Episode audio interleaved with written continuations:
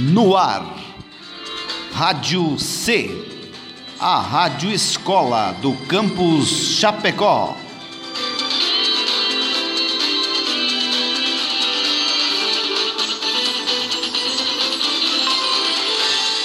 Olá, aqui é o Everton Rafa. Meu nome é Gabriele Camargo. E eu sou Chayang Nônia. E, essa é mais uma edição do programa Historicizando.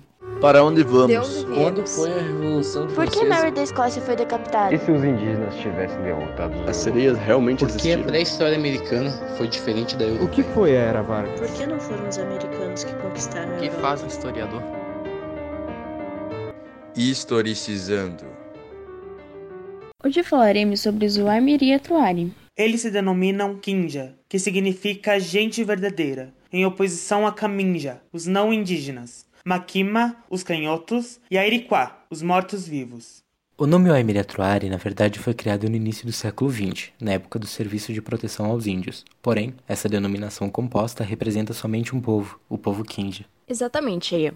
E a terra indígena atual do Zuaimiri Atruari fica na Amazônia brasileira, entre o norte do estado do Amazonas e sul do estado do Roraima. Eles habitam uma região situada à margem esquerda do Baixo Rio Negro, chamada Kinja-Tiri, que significa terra de Kinja, a qual já foi mais extensa antigamente. Falando agora sobre sua organização social, cada aldeia dispõe de autonomia econômica e política, não havendo poder centralizado. Normalmente, a aldeia é composta por uma única casa grande e seu entorno.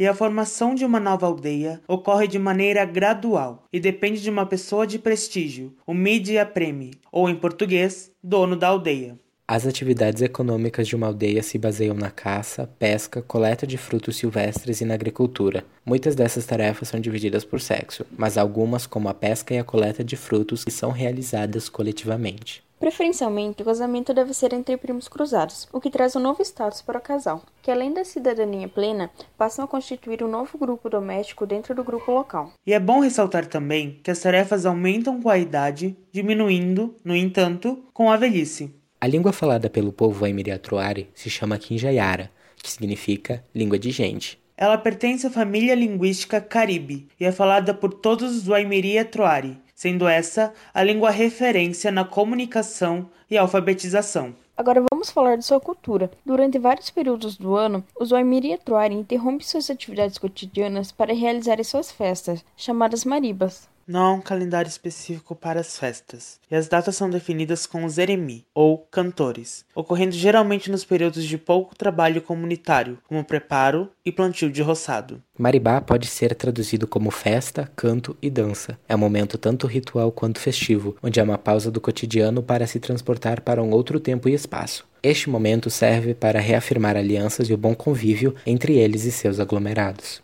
Há também diversos outros tipos de festas, como o ritual dos mortos-vivos e inauguração da moradia. O nome do seu ritual dos mortos-vivos é Iraquá Maribá, realizado quando algum espírito maligno está se aproximando da aldeia com o objetivo de acalmá-lo e afastá-lo. Ou quando morre algum parente, para que sua alma não fique vagando pelo mundo dos vivos. Também há a Midvariba, a festa da Casa Nova, que acontece quando o grupo local termina os trabalhos de cobrir e fechar as laterais da maloca. Além disso, durante vários meses, eles se preparam para a festa de iniciação masculina, que acontece quando as crianças atingem a idade de 3 a 4 anos. Os pais das crianças de um mesmo grupo local se reúnem com os eremi para definirem quando será a festa. Decidida a data, o pai da criança tece um calendário feito com várias taquaras cortadas em lascas e ligando umas às outras com uma fina corda de cipó titica. Essas lascas de taquara representam os dias que faltam para os convidados chegarem ao local dos festejos. Também é feita uma marca com faca, identificando o dia da coleta da banana para madurar e poder preparar seu mingau. Ser um eremi não é fácil, pessoal. Deve-se passar por um longo período de aprendizado, com um cantor mais experiente, ter disciplina e uma boa memória. E o mais legal é que essa atividade pode ser exercida por todos, independente do sexo. Eles fazem mais alguma coisa além de decidir a data das festas? Esta é uma ótima pergunta, Cheyenne. Eles são responsáveis por invocarem os cantos ligando o universo festivo ao cosmogônico. Suas cantigas falam dos animais, alimentos, heróis místicos e mitológicos, sendo cantadas em uma língua que não é mais falada atualmente. Seu conhecimento também contempla fitoterapia, uso de remédios, cuidados com doentes e acompanhamento dos partos, junto com os familiares. Uau, eles têm grande importância para todo o povo. Toda a cultura deles é muito interessante. Pois é, mas agora mudando de assunto, vamos falar sobre o seu histórico de contato com os brancos. O contato com as sociedades não indígenas da região remete ao século XVII, com a expansão mercantilista e extrativista das coroas portuguesas e espanholas. Porém, a história oficial do contato dos Aimiri e Atuari inicia-se no final do século XIX, em 1884, com João Barbosa Rodrigues, que se intitula o primeiro pacificador desse povo.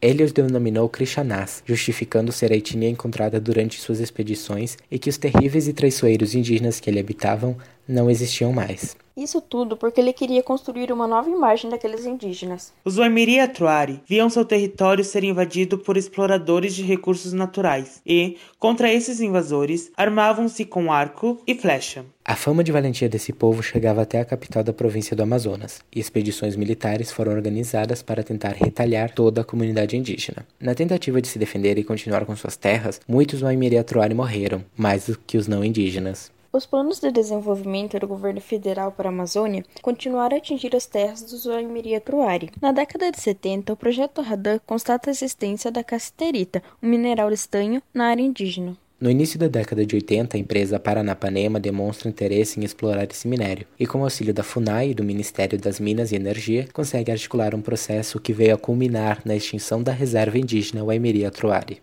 Ainda na década de 80, outro grande projeto atingiu as terras Waimiri-Atuari. Tratava-se da construção da usina hidrelétrica de Balbina, pela Eletronorte. Tem muito mais assunto para se falar sobre o povo Kinja, mas por hoje ficamos por aqui. E essa foi mais uma edição do programa Historicizando. Hoje falamos sobre o povo indígena Waimiri-Atuari. Todas as informações utilizadas nesse programa foram retiradas do site pib.socioambiental.org.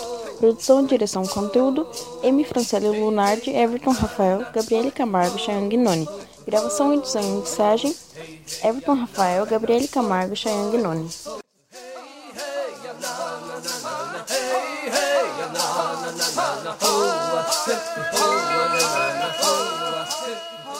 Para onde vamos? De onde Quando foi a Revolução Por que? Mary da Escócia foi decapitada? E se os indígenas tivessem derrotado As sereias realmente Porque a existiram? pré-história americana foi diferente da O europeia. que foi a Era Vargas? Por que não foram os americanos que conquistaram a O que faz um historiador?